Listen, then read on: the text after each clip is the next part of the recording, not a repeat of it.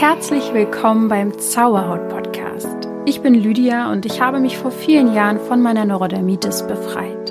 Nun möchte ich dir Schritt für Schritt zeigen, wie auch du die Botschaften deiner Haut verstehen kannst. Und denk daran, du darfst gesund sein. Namaste und herzlich willkommen zu dieser sehr besonderen Folge. Ja, äh, denn heute wird alles, alles bis ins kleinste Detail anders laufen. Ihr kennt mich ja mittlerweile, ich bin immer top vorbereitet mit meiner Recherche am Start, ähm, die ich ja auch mittels meines äh, Zauberhut-Teams zusammen äh, suche. Also ich mache und stemme das hier schon lange nicht mehr alleine, aber ähm, bin halt immer vorbereitet und heute gibt es das erste Mal eine Q&A-Folge, kann man so sagen, zu euren Fragen, die mich über Instagram erreicht haben eure Lebensfragen sozusagen. Zum Thema Haut natürlich ganz viel, aber auch teilweise um Partnerschaft, ums Thema Abgrenzung wird's gehen, auch Einsamkeit und ähm, Antriebslosigkeit. Also wir werden eine ganze Bandbreite an Lebensfragen hier heute oder ich werde sie beantworten. Ähm, ich bin darauf gekommen, dass wir das gerne mal machen, weil mir immer sehr viele Fragen gestellt werden. Ähm, jeden Tag eigentlich erreichen mich unfassbar viele Nachrichten auf verschiedensten Kanälen.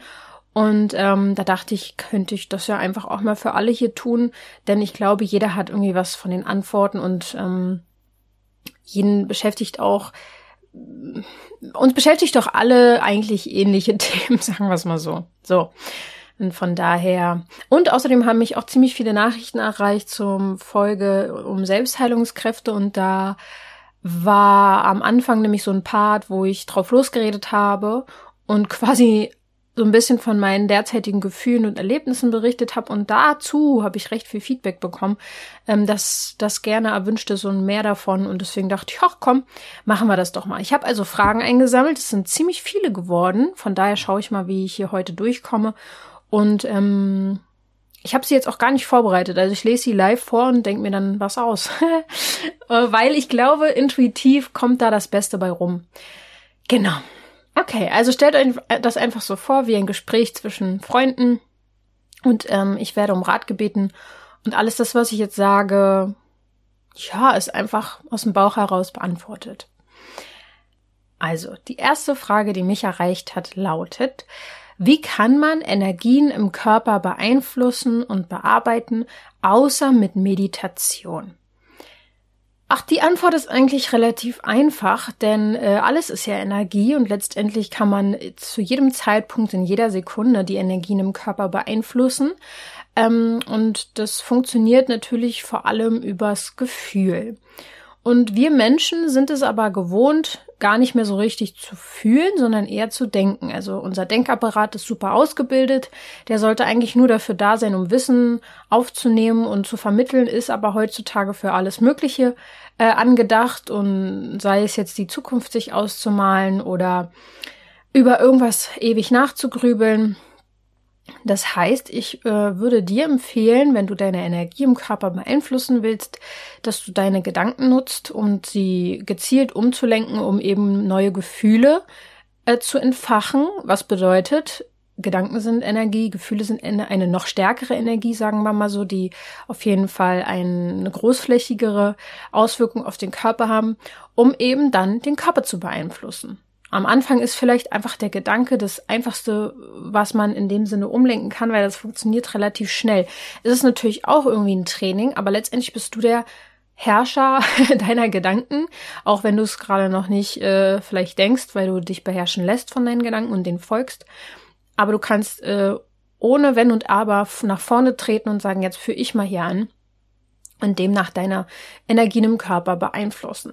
Natürlich ist ja, wie gesagt, alles Energie. Von daher kannst du auch mit der richtigen und gesunden und ausgewogenen Ernährung deine Energie im Körper beeinflussen. Du kannst mit dem richtigen und gesunden Wasser deine Energie im Körper beeinflussen. Da habe ich jetzt übrigens einen tollen Wasserfilter, den habe ich auf meiner Webseite bei Empfehlungen. Könnt ihr euch mal angucken.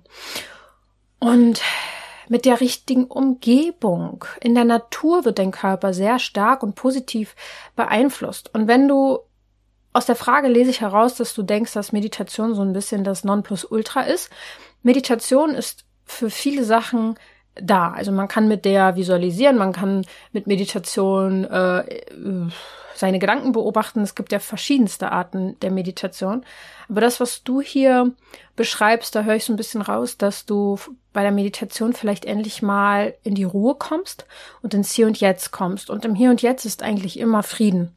Es ist im seltensten Fall im Hier und Jetzt irgendein Problem. Und von daher kannst du natürlich nicht nur in der ewigen, ewig langen 30 Minuten Meditation zur Ruhe kommen, sondern dich in den Moment befassen. Und das funktioniert zum Beispiel auch, wenn du deinen Körper extrem still hältst und deinen Blick fokussierst oder ähm, eben deine Augen schließt und dich auf deine Atmung konzentrierst. Ja, je nachdem, in welche Richtung du deine Energie lenken willst, würde ich es dir empfehlen mit den richtigen Gedanken, der richtigen Umgebung und eben der ausgewogenen Ernährung oder des ja wohltuenden Wassers. Genau.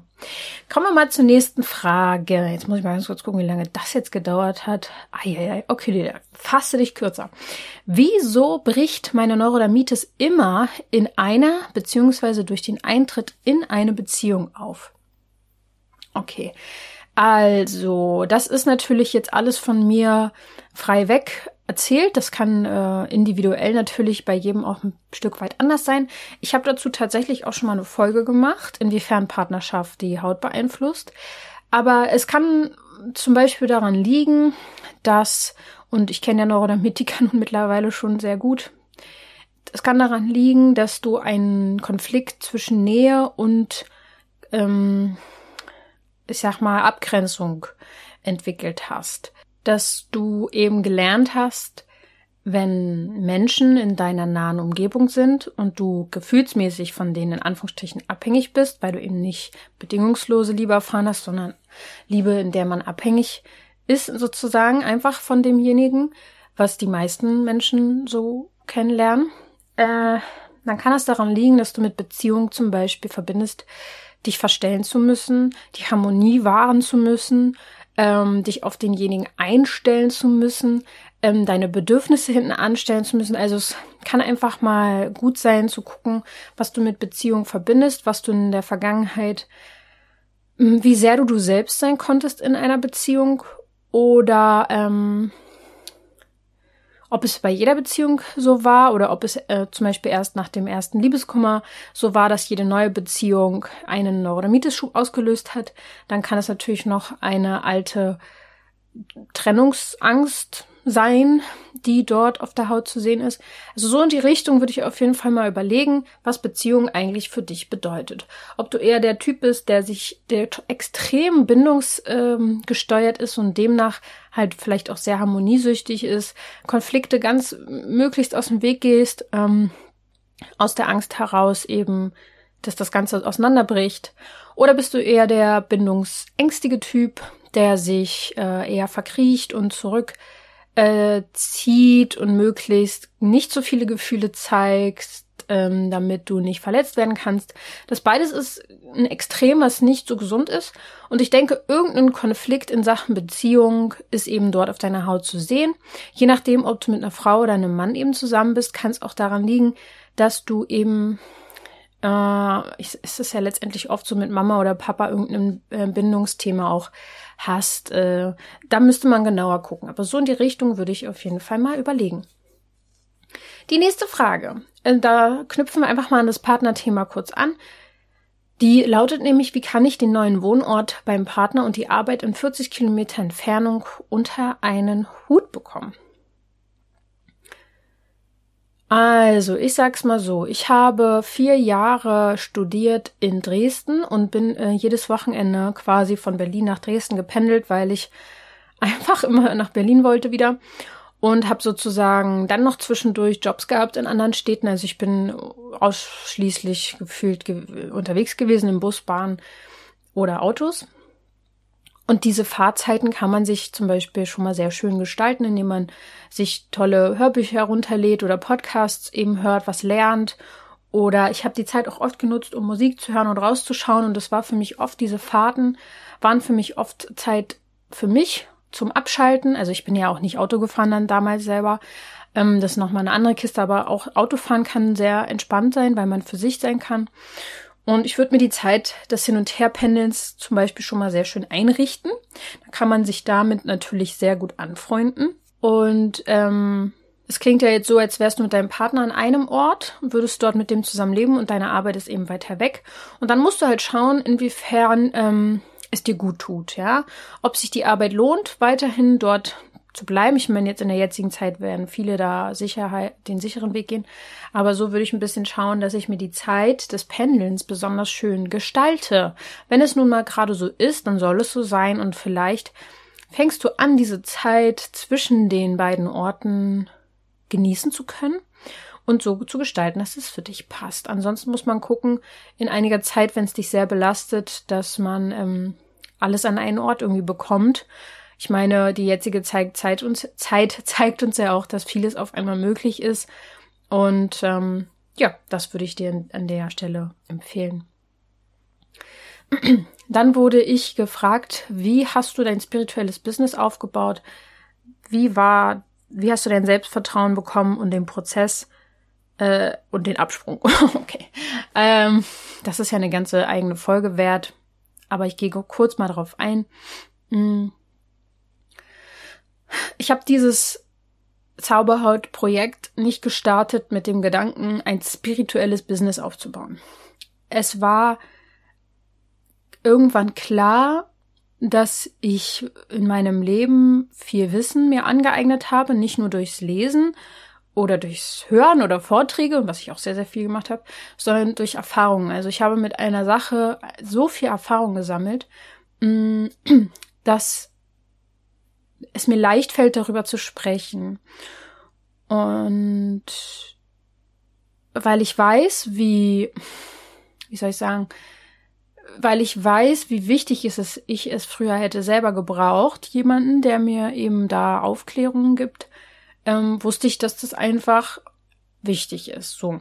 Ich hätte dieses ganze Projekt aber niemals alleine aufbauen können, denn wenn du etwas in dem Sinne groß machen willst, brauchst du entweder sehr viel Geduld, habe ich nicht, also habe ich habe ich mir Hilfe äh, natürlich sofort gesucht und ich habe nie das Problem damit gehabt, um Hilfe zu bitten denn ich bin nicht versiert, was Webseitengestaltung angeht oder irgendwelche Techniken oder Verbindungen. Wie, wie ist das, wenn jemand das Produkt holt und dann die Rechnung und pipapo und bla bla bla. Also diese ganzen Sachen kann ich nicht. Und gerade spirituelle Menschen, sensible Menschen haben meistens ein großes Herz, Intuition, aber die Logik, das ist so eine andere Sache. Deswegen habe ich mich aufgeteilt, sozusagen. Ich habe die Arbeit aufgeteilt, hatte damals zum Glück meinen Partner gefunden, der mir von Anfang an äh, geholfen hat, um das aufzubauen. Deswegen wäre mein erster Tipp, such dir jemanden, der den Weg mit dir gemeinsam geht oder gib Arbeit ab. Man muss nicht immer alles sofort bezahlen können, sondern manchmal reicht es auch, einen Austausch anzubieten, du machst das und ich gebe dir das dafür, zum Beispiel eine Session oder Wissen oder irgendwas, was du halt kannst. Und das Selbstvertrauen ist mit der Zeit gewachsen. Also am Anfang hatte ich super dolle Angst, ich habe aber auch gleichzeitig Neugier empfunden. Und Angst ist sowieso so ein Gefühl, was, ähm, was ganz unterschiedlich im menschlichen Körper wirkt, je nachdem, wie man das Gefühl bewertet. Ähm, es gab mal eine Forschung, da wurden Angstpatienten unterschiedlich in Angstsituationen reingeführt. Die einen sollten mit dem Gedanken rangehen, die Angst zu spüren und die anderen sollten in ihrer Angst sozusagen in die Situation reingehen mit dem Gedanken, dass es nur Neugier ist und eine positive Aufregung. Und die, die mit diesem zweiteren Gedanken an die Sache rangegangen sind, hatten einen guten erfolgreichen Abschluss der Situation irgendwie dann geschafft und die anderen sind sehr frustriert und und, und, und ängstlich immer aus der Sache rausgegangen. Es wurde auch äh, Puls und all so ein Kram gemessen. Angst war in dem Sinne, also das Gefühl der Angst war gleich bei allen, aber wie die Situation ausging, war unterschiedlich durch die Bewertung des Gefühls. Und Selbstvertrauen am Anfang war bei mir wahrscheinlich schon da, sonst hätte ich es ja auch nicht gestartet. Aber ich hatte schon Angst, weil wenn man was vom Gefühl her macht, dann kann da auch viel ähm, ja, wenn da einer Kritik macht, was, was einem wichtig ist, kann schon wehtun. Aber dadurch, dass ich immer mehr Zuspruch bekommen habe, weil es anscheinend angenommen wird, Und weil ich es auch mit sehr viel Herz und Liebe mache, glaube ich, das ist dann das Gesetz der Resonanz, da kommt dann auch viel Gutes zurück. Und der Prozess ist natürlich sehr langwierig. Bis jetzt sind es schon, glaube ich, drei Jahre, wo wir dran sind. Und ähm, der Absprung von, also wie gesagt, da mache ich vielleicht nochmal extra was zu, der Absprung von Angestelltensein zur Selbstständigkeit habe ich gleitend gemacht. Ich hatte am Anfang sogar drei verschiedene Jobs. Ich habe ähm, den Podcast gestartet und da verdient man ja auf jeden Fall erstmal gar kein Geld mit. Und dann ähm, nebenbei habe ich noch Maskenbild gemacht, hatte da also hier und da Jobs an Theatern oder sowas oder mal hier und da einen Job beim Musikvideo oder so. Und habe noch einen Angestelltenjob für 20 Stunden die Woche gehabt, wo ich äh, auch sozusagen noch die Hälfte gesichert war. Und den Absprung den muss man irgendwann machen, wenn man merkt, es frustriert einen extrem, in diesen alten Jobs noch zu bleiben. Man macht dann nicht mehr seine richtige Arbeit gut. Ähm, man hat, man, es ist, es ist einem vielleicht auch egal, was man da arbeitet und wie das die Ergebnisse sind. Wenn das der Fall ist, dass man einfach nicht mehr sein Bestes gibt und unzufrieden mit sich ist und unzufrieden mit der Umgebung, dann muss man den Absprung irgendwo machen. Und ich glaube, das ist jetzt so dann so ein Zwischending zwischen also man kann ja auch hier so einen Gründerzuschuss und so bekommen. Habe ich alles nicht gemacht, weil ich keinen Bock auf die Bü Bürokratie hatte.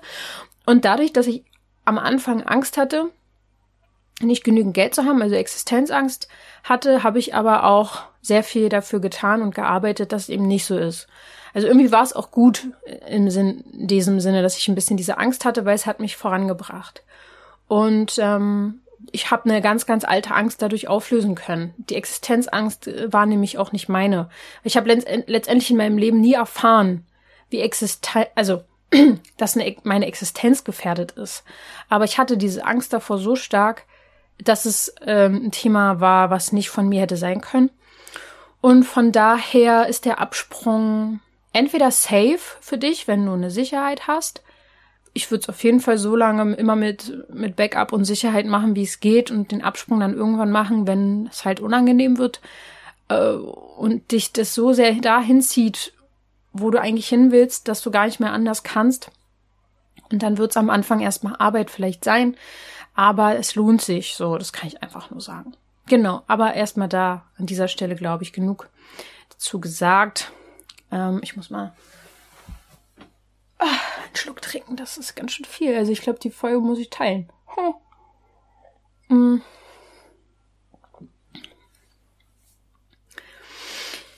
Mich hat die Frage erreicht, wie finde ich meinen Seelenplan heraus? Wir haben auch äh, schon mal, ich habe mal ein Interview geführt hier im Podcast über den Seelenplan. Gerne da mal reinhören, wenn du die noch nicht gehört hast. Ähm, ich glaube, was eine total gute Hilfe ist, um seinen Seelenplan herauszufinden, weil wir haben ja meistens mehrere Schichten über unsere eigene Seele und Wesen gelegt, um uns anzupassen. Wir haben gelernt, uns anpassen zu müssen, um dazu zu gehören, haben viel hinten angestellt, was wir eigentlich wirklich sind und wollen, um eben in so eine Gesellschaft reinzupassen. Das ist leider schade. Ich krieg das auch gerade richtig doll nochmal mit, ähm, weil wir Ella haben, also unseren Welpen, fast Junghund jetzt mittlerweile schon ein halbes Jahr.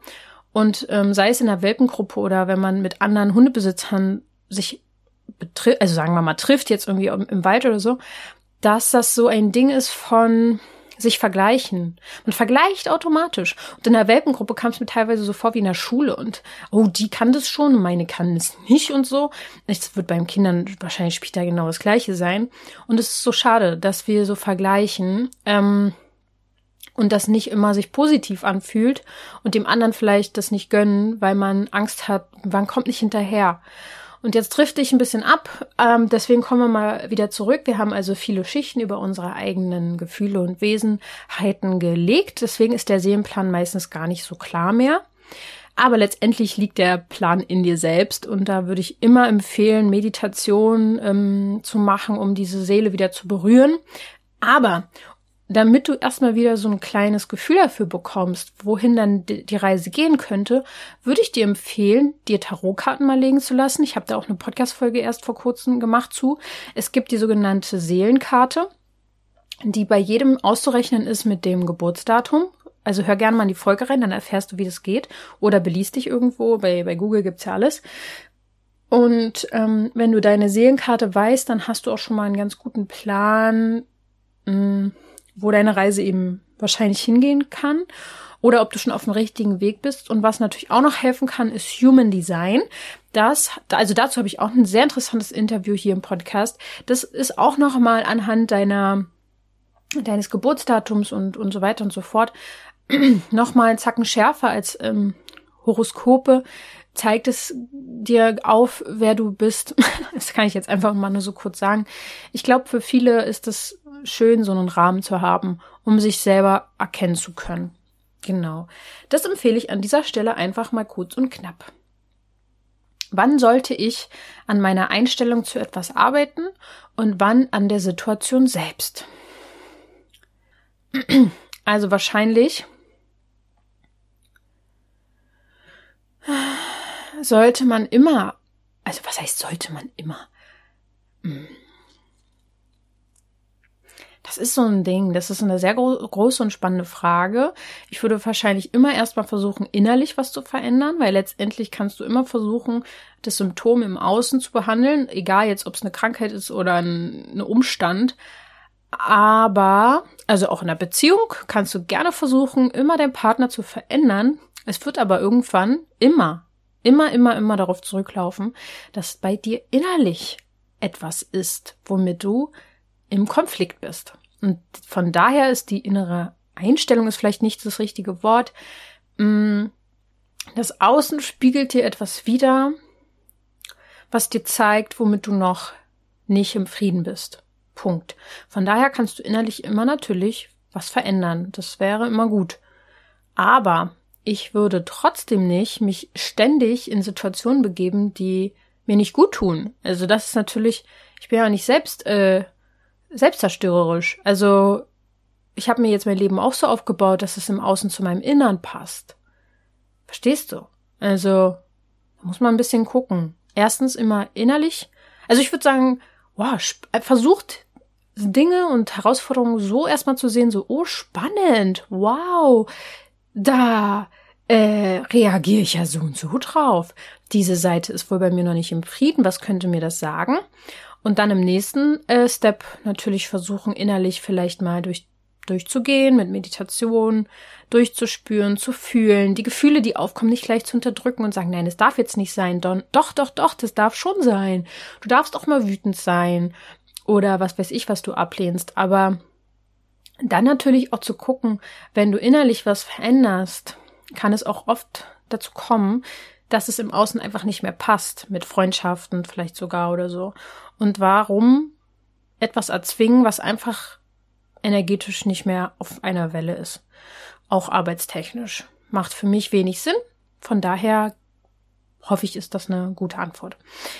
Dann kam die Frage, hast du ab und zu noch Hautprobleme und was hilft dir dabei? Nennen wir es mal so, ich habe keine Hautprobleme, ich habe aber immer noch sensible Haut. Also ja, ich habe definitiv immer mal noch rote Stellen oder auch mal trockene Stellen. Es juckt mich auch mal hier und da. Pickelchen habe ich auch, denn ich bin ein, ich bin auch ein Wesen, was sehr, sehr, sehr, sehr gerne lebt. Ich kann auch super gerne nochmal über die Stränge schlagen und doch mal richtig viel schlemmen oder viel zu viel Arbeit mir aufladen. Ich neige einfach dazu, doch mal immer wieder ins Extrem zu gehen. Das bedeutet, meine Haut muss immer mal wieder und immer noch mir zeigen, Lydia, hallo, hier aber bis hierhin und nicht weiter. Und dann gehe ich wieder ein bisschen zurück mit allem und pegel mich wieder ein. Ist ein bisschen wie, wie mein Hund an der Leine. Ja, äh, ich spreche immer vor, die Leine ist meine Haut und sage, nee, also jetzt, äh, ähm, jetzt tut's weh. Und dann bin ich wie mein Hund, dann laufe ich mal kurz ein bisschen lockerer und dann ist das nächste, was mich interessiert und ich presche wieder vor. So, und von daher, meine Haut ist sensibel, definitiv. Sie zeigt mir, oder besser gesagt, ich höre, glaube ich, früher auf sie als früher. Also ich höre zeitiger auf sie, als ich das früher gemacht habe. Von daher kann ich das immer recht schnell wieder lindern.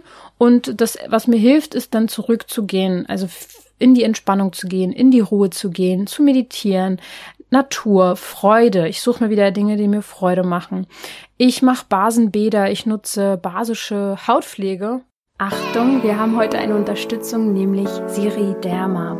Und Siriderma macht basische Hautpflegeprodukte. Und vielleicht ist es dir bekannt, wenn dein Säurebasenhaushalt im Ungleichgewicht ist, dass es dann auch zu Hautproblemen führen kann. Und um dieser ja, Hautproblematik entgegenzuwirken, kann ich dir nur von Herzen diese basische Hautpflege von Siriderma empfehlen. Schau dich einfach mal um auf www.shop.siriderma.de. Also möglichst, wenn ich Hautprobleme oder Haut ja, bekomme, überprüfe ich, was habe ich quasi, bei mir ist es halt oft dieses Ding zu viel gemacht oder mit was bin ich in Berührung gekommen, äh, was mich vielleicht auch, was mich emotional gemacht hat. Manchmal mache ich dann halt auch meine äh, Chakren-Meditation oder Meditation, die in der Transformationsreise stattfinden. Dann mache ich die dann selber auch. Und dann eben die Ernährung nochmal ein bisschen anpassen, wen weniger Zucker. Vielleicht auch nochmal ein bisschen was für den Darm mehr machen, die Nährstoffe mehr zuführen. Und dann eben die Hilfe von außen mit basischen Produkten hilft mir sehr. Okay, dann zur nächsten äh, Frage. Warum habe ich manchmal Neurodermitis schiebe, obwohl ich kein akutes Thema habe? Ja. Ähm, es geht auch nicht, im Prinzip geht es ja auch gar nicht um ein akutes Thema. Klar, es gibt auch manchmal Auslöser, Trigger, die sowas auslösen, sei es jetzt ein, die, die Tomate, die man nicht verträgt, oder wirklich Stress oder so. Aber es gibt so viele Dinge, die im Innern vorherrschen, vor allem Gedanken und Muster, die uns ja eben nicht bewusst sind. Und deswegen weiß ich nicht, ob es denn vielleicht doch ein Thema gibt, was eben nicht akut ist in dem Sinne, dass du es von außen siehst, aber Gedanken vor allem, die können ja doch sehr ausschlaggebend sein im wahrsten Sinne des Wortes. Überlegt euch mal dieses, dieses Wort ausschlaggebend. Von daher ist das jetzt eine große Frage. Ich gehe davon aus, dass es schon etwas gibt, was davor liegt. Äh, es ist, ist einfach kein Zufall. Also es kommt nicht einfach so, weil deine Haut dich jetzt ärgern will. oder so. Ne? Also es muss irgendwas geben, in dir oder außerhalb von dir, und die Frage ist, was? Und vielleicht suchst du gar nicht im Hier und Jetzt, sondern gehst wirklich an den Ursprung. Ja, dass du mal, dass du mal schaust, ähm, seit wann habe ich das Ganze? Was ist damals in meinem Leben passiert? Oder ist es seit der Geburt? Und dann würde ich wirklich dir empfehlen, so von da an äh, mal zu gucken. Also immer das Immunsystem stärken, immer den Darm stärken und ähm, irgendwas Altes sitzt da halt noch in dir. Irgendein Konflikt innerlich. Da muss was sein. Es passiert nicht einfach, weil deine Haut Langeweile hat. Dann die nächste Frage. Wie schafft man es, bei der eigenen Mutter nicht mitzuleiden, sondern mitzufühlen? Ach ja. Ähm, Uiuiui, das ist ähm, auch eine interessante Frage, weil die Mutter natürlich wahrscheinlich für viele eine der engsten ähm, Bindungen oder Beziehungen ist, auch wenn die vielleicht sogar im Konflikt ist, diese äh, Bindung. Aber trotzdem können wir das einfach nicht von uns wegdrücken, dass die Mutter nun mal einfach mit uns verbunden ist und von daher auch das Mitleid sehr naheliegend ist, wenn es der Mama nicht gut geht. Mm.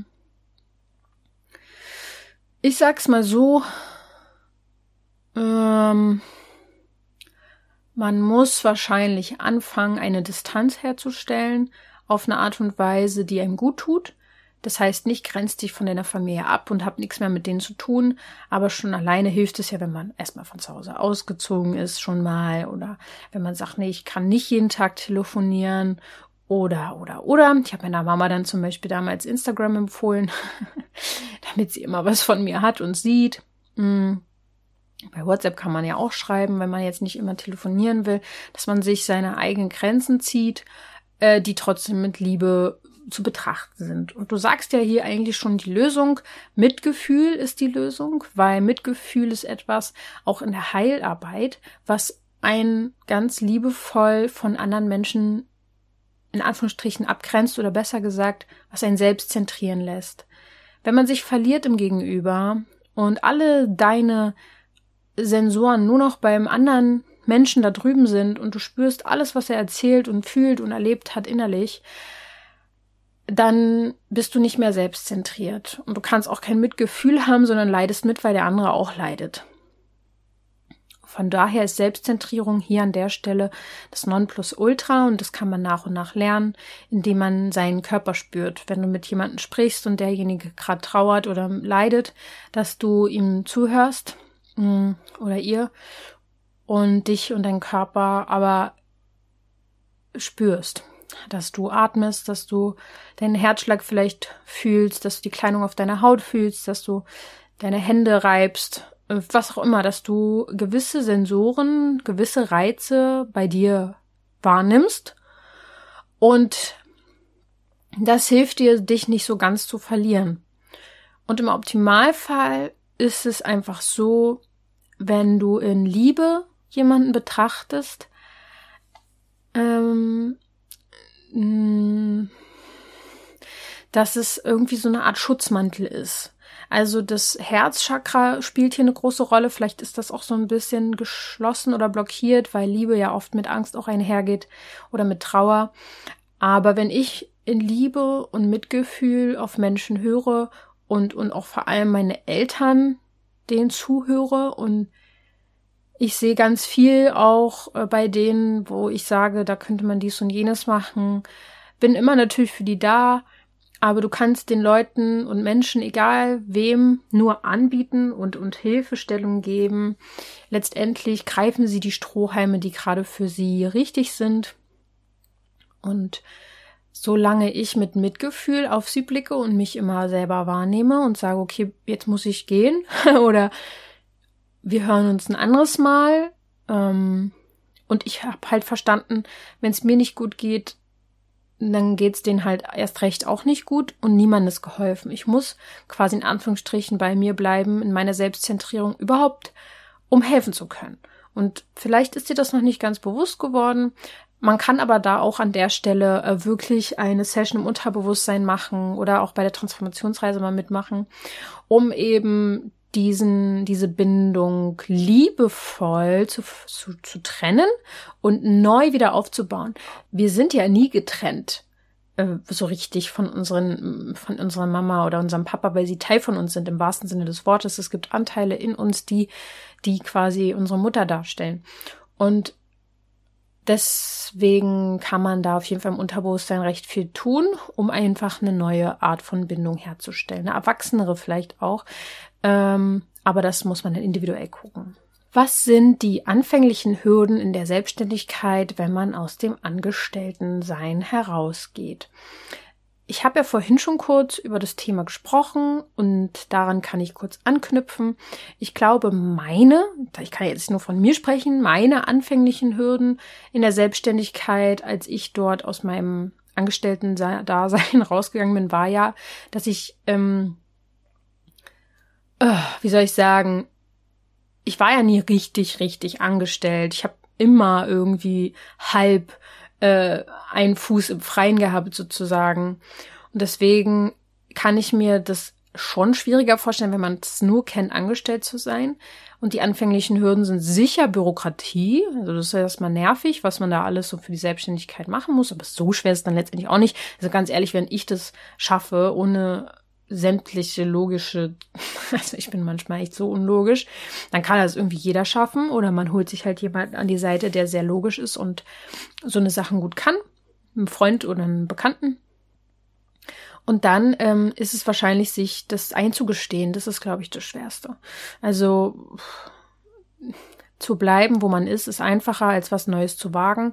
Aber ich denke mir dann immer, ey, das Leben ist halt dafür da, um, um Erfahrung zu machen. Und wenn man wo einen Risikoschritt eingehen kann, dann glaube ich in Deutschland oder in der Schweiz oder in Österreich, also einfach in Europa generell, äh, nicht generell, aber ich sag mal jetzt hier im deutschsprachigen Raum, sind wir da, glaube ich, auf einer recht sicheren Seite. Trotz allem, auch wenn man sich selbstständig macht, es ist zwar die Bürokratie, die einem erstmal scheinbar das schwer macht, aber man wächst ja mit seinen, seiner Selbstständigkeit auch.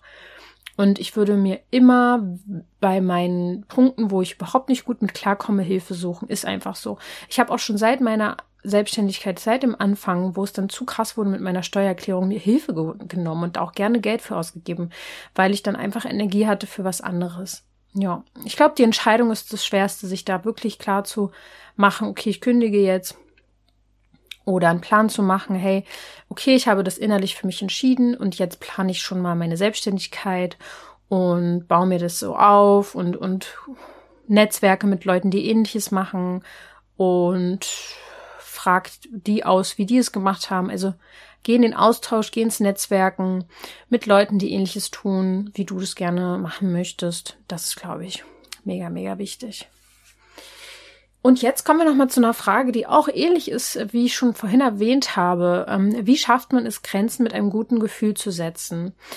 Ähm, da muss ich nochmal einfach darauf hinweisen, dass Grenzen setzen mh, mm, oft mit Angst besetzt ist, weil man eben denkt, ich muss mich abgrenzen, weil ich sonst gefährdet bin. Aber die wahrhaftige wahrhaftige, gesunde Abgrenzung in dem Sinne ist Selbstzentrierung, also bei dir zu sein, dann kann dir nichts passieren und niemand von außen ähm, kann dich schaden. Also dich, dich, du musst dich nicht schützen und irgendwas wegräuchern oder mit Steinen durch die Welt rennen. Ähm, Selbstzentrierung in einem ausgeglichenen Körper mit, mit deiner Seele verbunden ist, das Beste, was dir passieren kann. Und da biete ich ja schon viele Schritte, dass, dass du das machen kannst und wie du das schaffst. Und Selbstzentrierung ist meiner Meinung nach das Fühlen von dir, von dich selber, von dir selber und dich auch ähm, gut zu kennen. Also ich weiß zum Beispiel über mich so gut Bescheid, was ich kann, wer ich bin, was ich nicht so gut kann dass mir kaum jemand noch, also mich kann kaum jemand überraschen mit irgendwas, weil ich dem sowieso schon bewusst bin, weil ich mir dem sowieso schon bewusst bin und mit einem guten Gefühl Grenzen setzen funktioniert vor allem mit dem richtigen Ton, würde ich sagen, wenn du das jetzt auch verbalisieren musst, jemanden zu sagen, nein, heute nicht oder nee, ich kann das nicht, will das nicht, dann ähm, spielt die, der Ton halt eben die Musik oder wie das heißt. Also äh, mir hat man mal gesagt, ich kann jemanden eine Absage geben und es hört sich an wie ein Kompliment oder sowas. Also man muss natürlich auch gucken, dass es klar rüberkommt, aber du kannst ja, die sensiblen Menschen haben ja ein, ein Gespür dafür, was der Gegenüber braucht. Und du kannst jemanden ganz offen und ehrlich sagen, hey, guck mal, ich ähm, schau gerade, dass, dass ähm, ich ein bisschen meine Kraft komme. Ich bin zurzeit immer wieder sehr äh, gestresst und von daher kann ich das gerade so nicht. Ähm, Würde mich aber freuen, wenn wir das irgendwann mal machen. Und dann, äh, ja, was soll man denn dagegen sagen?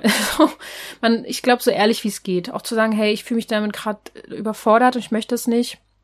Hat nichts mit dir zu tun, sondern ganz und gar mit mir. Und ich muss da lernen noch, wie ich damit klarkomme und deswegen gerne äh, nein. Einfach nein. da muss man dann gucken, um was es geht. Ja. Okay. Zum Abschluss dieser Folge mm, mache ich jetzt noch eine Frage und dann muss ich tatsächlich eine zweite Folge daraus machen. Das ist einfach, ihr habt mir sehr, sehr viele Fragen geschickt, die viel äh, Spielraum geben für die Antworten. Wie kann ich Zeiten, in denen es mir nicht gut ging, loslassen und liebevoll annehmen, wenn es wieder mal so ist? Ja, das ist ja mein Hauptthema hier bei Zauberhaut letztendlich, auch bei allen Programmen, Produkten, Kursen, Meditationen, alle. Alles, da geht's ums Annehmen und Loslassen. Und Annehmen und Loslassen steht sehr eng in einer Kombination. Meistens, wenn man ein Thema angenommen hat, ist es auch schon losgelassen. Wenn man es wirklich wahrhaftig angenommen hat. Und ähm, ähm, wenn du jetzt erstmal von den Zeiten sprichst, in denen es dir nicht so gut ging, wie du die loslassen kannst, ist es in den ersten Schritten, glaube ich, wichtig, diese Themen erstmal zu spüren. Kommt ein bisschen drauf an, ob man da jetzt schon zu sehr ewig und jahrelang dran arbeitet und nur noch sich mit diesen alten Zeiten beschäftigt, dann bist du da schon lange drüber. Ähm, aber wenn man das halt lange verdrängt hat, ist das Fühlen schon mal der erste Schritt zum Loslassen. Denn oftmals ist es halt eben so, wir sind oft auf der Verstandesebene, wie ich ja vorhin schon erwähnt habe, total gut ausgebildet, aber das Fühlen, das haben wir oft verlernt oder Gefühle wurden auch vielleicht als wir noch Kinder waren, sollten wir nicht wütend sein oder sollten nicht traurig sein oder was weiß ich, was, was wir nicht alles sollten oder wie wir das uns selber auch hingedeichselt haben, dass man ja so und so nicht sein darf. Von daher geht es oftmals beim Loslassen auch wirklich ums Fühlen. Also wie, wie, wie will man es denn machen? Stellt euch vor, der Körper oder du jetzt als Mensch ist wie so eine vollgelaufene Wanne mit Wasser und unten hat sich der ganze trübe Schlag an Gefühlen abgesetzt. Und ähm, wenn irgendwas im Außen sozusagen magnetisch diese alten Gefühle ansaugt, dann kommt dieser Schlag nach oben an die Oberfläche. Aber immer nur so halb und dann sinkt es wieder ab. Aber wenn wir den Schlag wirklich aus dem Wasser kriegen wollen und das Wasser klar werden lassen wollen, dann müssen wir den Schlag rausholen. Und das kann wehtun, es kann ähm, Trauer, Trauer sein, Angst sein, das können Gefühle sein, die wir so lange nicht fühlen wollten. Aber nur durchs Fühlen können sie letztendlich an die Oberfläche kommen und dann auch gehen. Von daher ist Loslassen letztendlich auch fühlen. Und wie man liebevoll annimmt, ist vielleicht sogar ein Schritt vorher. Dass man erstmal überhaupt annimmt, dass es so war, wie es war. Und wenn es jetzt mal wiederkommt, so eine Situation, dass man ja annehmen, ich überlege halt,